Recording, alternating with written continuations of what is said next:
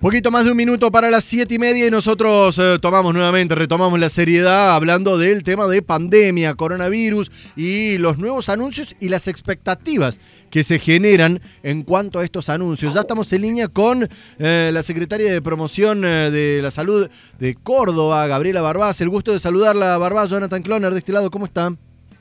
¿Qué tal? ¿Cómo les va? Buen día para todos. Buen día. Bueno, expectativas eh, eh, interesantes con respecto a lo que pueda pasar en la jornada de hoy. Barbas, ¿es así? Eh, a lo que pueda venir desde Nación, tener un poquito más, podremos decirlo entre comillas, de libertades, ¿es así? Sí, en realidad nosotros venimos trabajando ya desde hace tiempo sobre lo que es el, manejo del cuidado, ¿no es cierto? esta nueva realidad que nos toca, tocar vivir, en donde debemos combinar las diferentes estrategias para disminuir el virus y en esto la autonomía individual, pero también la responsabilidad social individual y colectiva es la que prevalece. Entonces, eh, es ir transitando para adelante para poder convivir con el virus, teniendo claro cuáles son los riesgos, cómo podemos hacer para disminuir esos riesgos, pero poder seguir avanzando en donde ya no es más la lucha de economía versus salud, sino cómo hacemos para transcurrir esta pandemia que no vino a quedarse por un par de meses, sino que vino a instalarse en nuestra sociedad.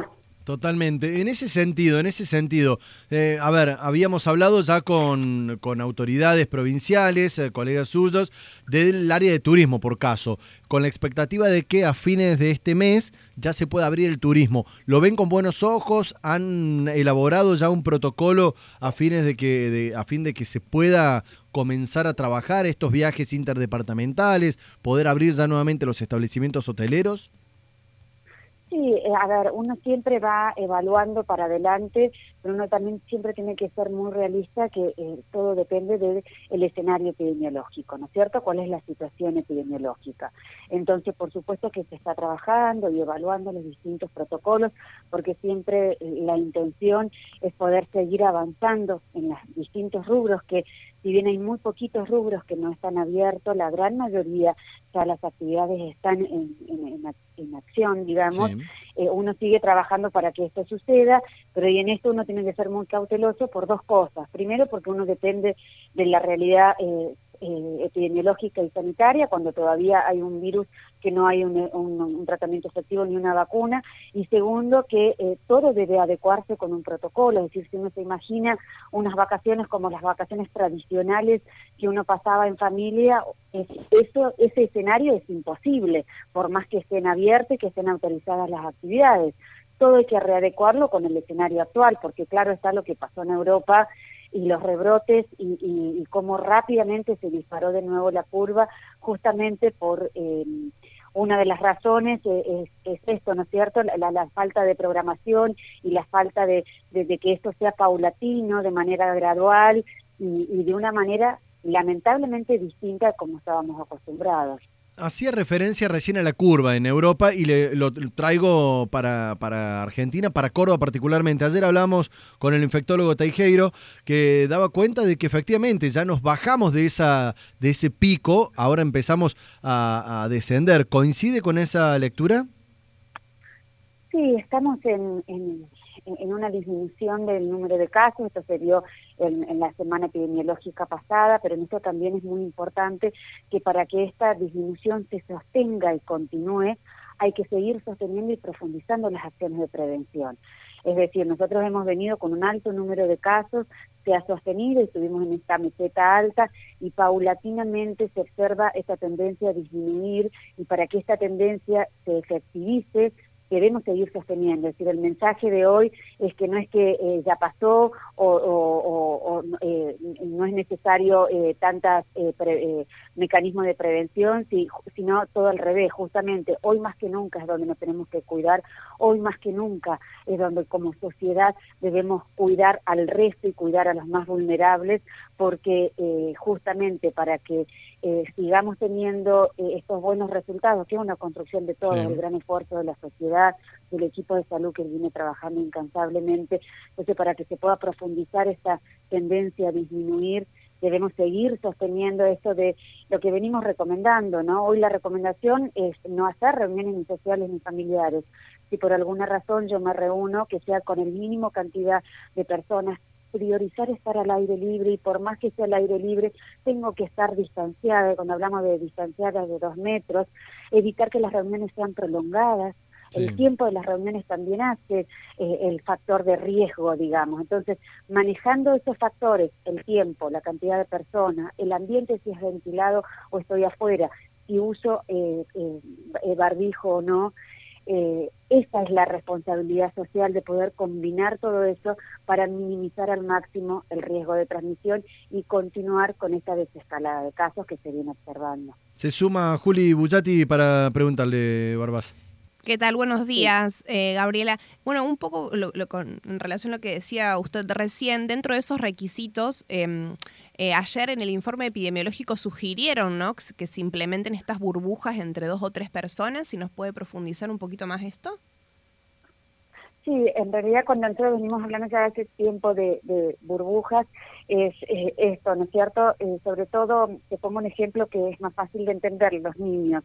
Es muy difícil que tenerlos los niños totalmente aislados de, de sus padres, de sus afectos, de sus amigos. Entonces, si eh, uno programa, a ver, eh, mi niño con quién se voy a juntar, ¿no es cierto? Cómo es la forma que se cuida la otra persona y pautar, ¿no es cierto?, con amigos y que siempre sean los mismos, que no sean eh, que sean eh, no más a lo mejor de una o dos veces a la semana, en un corto tiempo, siempre sabiendo el autocuidado propio y el del el, resto de la persona. Entonces, ese es el concepto de burbuja, juntarme eh, con siempre las mismas personas, conociendo cómo se cuidan, pero también reduciendo el tiempo con quien me junto y siempre que cuando yo me junto priorizando que sea al aire libre, que es tratar de mantener el uso del barbijo, porque fíjense el dato importante que nosotros ayer presentamos, que el 85% de los contactos estrechos no convivientes que se infectaron, se infectaron adentro de domicilios. Esto significa que yo no percibo el riesgo si voy a la casa de un amigo, si voy a la casa de una familia o si abro la puerta a algún amigo de mi casa pero el riesgo está. A lo mejor sí percibo el riesgo si yo voy a un shopping, a un supermercado o me subo a un transporte público. Entonces ahí sí sostengo los protocolos y estoy con el barbijo, el alcohol en gel, pero ¿qué pasa dentro de los hogares, propio o los de los conocidos? No estoy percibiendo el riesgo. y el mayor porcentaje de infecciones suceden adentro de los hogares. A, este concepto de burbuja eh, le, sumo la consulta por la cuestión de los deportes colectivos, que también eh, ya se comenzó a especular la posibilidad de recuperar, por ejemplo, fútbol 5, eh, básquet o distintos deportes que todavía no están habilitados justamente por esta cuestión de ser colectivos. ¿Ya se está analizando esa posibilidad? Mire, en esto hay que ser muy cauteloso y hay que ir paso a paso, ¿no? Porque eh, por supuesto que los deportes colectivos no es casual que no se hayan habilitado ni acá en Córdoba, ni en Argentina, ni en el mundo. Fueron una de las últimas actividades por justamente el riesgo, por, cómo se vincula, cómo es el contacto entre persona a persona. Entonces, eh, en eso yo creo que hay, hay que ir paso a paso y realmente como para habilitar deportes colectivos eh, en, eh, como los que me estás nombrando, tiene que haber un escenario epidemiológico claro, eh, estable, con una clara tendencia en disminución, justamente para no tener que retroceder con otras actividades. Gabriela, em, de mi parte la última consulta, quería saber su, un poco su opinión al respecto. Bueno, ayer escuchábamos lo que decía Carla Bisotti en relación a la obligatoriedad de la vacuna eh, contra el COVID. Em, ella explicaba obviamente que primero debe ingresar al calendario de vacunación. Em, mi consulta es, eh, ¿qué es lo que tiene que tener justamente para ingresar al calendario y si usted considera que debería, digamos, ser obligatoria o no? A ver, para, para que una vacuna ingrese a un calendario, primero tiene que atravesar todas las fases de evaluación de eficacia, seguridad que atraviesan las vacunas y que históricamente han atravesado. Las vacunas, hay muchas vacunas que están avanzadas, que son las que se están hablando, que están por terminar la fase 3, que habla fundamentalmente de eficacia y seguridad, y después que eh, esté terminada esa vacuna, es decir, que no solamente sea segura, sino que también vos verifiques que ponerte esa vacuna te previene de la infección de coronavirus, tiene que pasar por todos unos criterios que se llaman criterios de precalificación de la OMS, que son muy estrictos, Y aparte de pasar por estos criterios, tiene que ser autorizado por ANMAT, que es el organismo regulatorio de Argentina. Entonces, una vez que se cumplieron esas etapas, que son las etapas que sí o sí eh, se deben cumplir antes de la implementación masiva de las vacunas, ahí uno eh, eh, eh, podría empezar a pensar de la implementación de una vacuna. ¿Qué es lo que pasa en este escenario? En este escenario los gobiernos tenemos la obligación de evaluar, de programar, de diseñar diferentes estrategias con las diferentes vacunas que podrían ser candidatas a que cumplan estas etapas. Así una vez que se cumplen estas etapas, ya los estados tienen organizada desde la logística, la distribución, el tiempo, los grupos poblacionales a quien se va a vacunar como prioritarios en una primera etapa, etcétera. Entonces, acá Argentina tiene uno de los calendarios de vacunación más completos de Latinoamérica y en eso sí Argentina ha sido pionera. Y en eso de la obligatoriedad, a ver, cuando hay una vacuna efectiva disponible en el mercado, es el Estado que tiene que garantizar la disponibilidad de esa vacuna para los grupos de personas que son considerados prioritarios. Entonces, cuando uno habla de la obligatoriedad, es la obligatoriedad del Estado de ofrecer para esos eh, grupos, ¿no es cierto? Y sí hay algunas vacunas, por ejemplo, la de sarampión, ¿no es cierto?, que es obligatoria de ponerse, porque, a ver, se pueden generar brotes de enfermedades que están en, próxima de eliminación, ¿me entendés?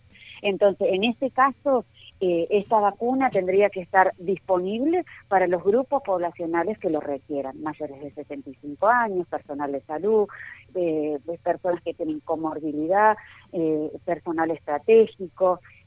si hay una, una, una vacuna disponible en el mundo, que todavía no lo hay, que todavía se está terminando la fase 3, una vez que la haya, tendría que estar disponible y, y sería obligatorio que el Estado garantice la eh, disponibilidad de esa vacuna. Gabriel Barbás, muchísimas gracias por los minutos. Entonces, como para resumir, hoy a la tarde eh, esperamos con buenas expectativas la habilitación de viajes eh, interdepartamentales.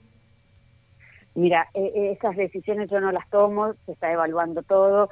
Yo creo que estamos, se sigue avanzando, así que en este sentido sí tiene que quedar el mensaje claro que todo lo que se viene haciendo está dando buenos resultados, por eso hay que continuar profundizando y que todos sigamos sosteniendo esto, ¿no? Adentro de nuestros hogares, usando barbijos, distanciamiento, ambientes ventilados, porque ese es el camino que nos lleva a, bueno, a poder eh, combatir esta pandemia. ¿no? Muchísimas gracias por los minutos al aire, Gabriela Barbá, secretaria de Prevención y Promoción de la Salud de Córdoba. Hasta la próxima.